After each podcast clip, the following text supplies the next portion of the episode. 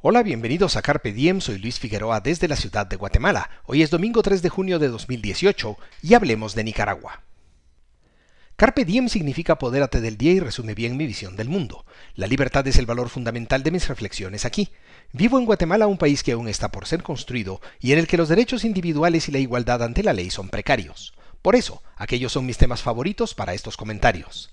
Al perpetrar Carpe Diem comparto reflexiones y experiencias en busca de lo que es bueno, lo que es bello y lo que es pacífico, por la libertad y la razón.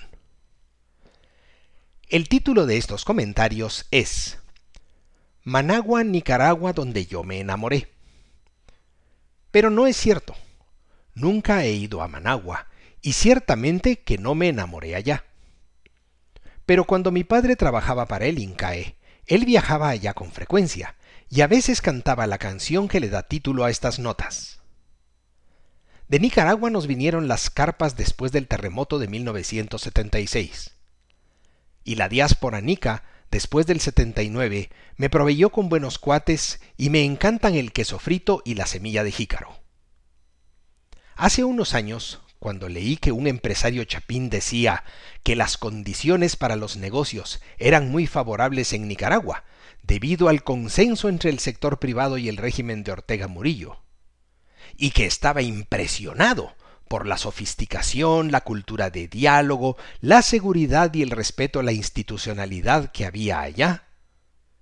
Pensé que si algo deberíamos haber aprendido en el siglo XXI acerca de las tiranías del siglo XX, es que como las del siglo nuevo eran iguales a las del siglo pasado, pero más aburridas, como dijo José María Aznar, porque ya sabíamos en qué terminaban.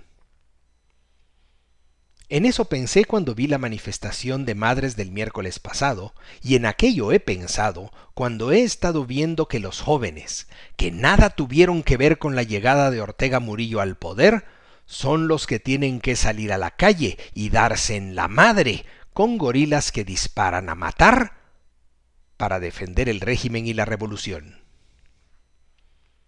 Muchas personas son blandas con gentes como Ortega Murillo, cuando se pueden beneficiar del poder que ejercen y cuando ignoran el consejo de Benjamin Franklin en el sentido de que, abro comillas, aquellos que renuncian a la libertad para comprar un poco de seguridad, no merecen libertad ni seguridad, y acabarán perdiendo ambas.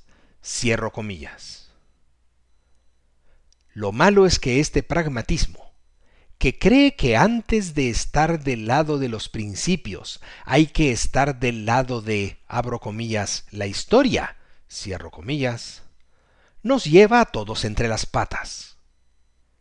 El pragmatismo que creyó que podía apaciguar y convivir con gente como Ortega Murillo o Maduro Cabello, el que cree que podrá hacerlo con AMLO, y el que coquetea con Podemos o Morena o el chavismo, cuesta vidas de jóvenes, cuando no queda otra que salir a las calles. ¿Y tú? ¿Qué piensas? Si te interesan estos temas, te invito a compartir este podcast y a visitar luisfi61.com.